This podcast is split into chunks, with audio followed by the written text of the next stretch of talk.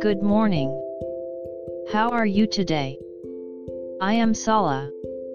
Let's start today's Bible. Today's Bible verse is Galatians 1 4. I'll read. Who gave himself for our sins, that he might deliver us from this present evil age, according to the will of our God and Father. Amen. Jesus is God and human.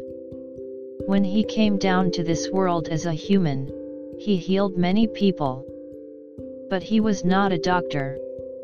He influenced many people. But he was not a philosopher. He was crucified on our behalf to save many. But he was not a priest. Only God can forgive sins. May you keep an eye on Jesus' cross today as well. God bless you. See you tomorrow.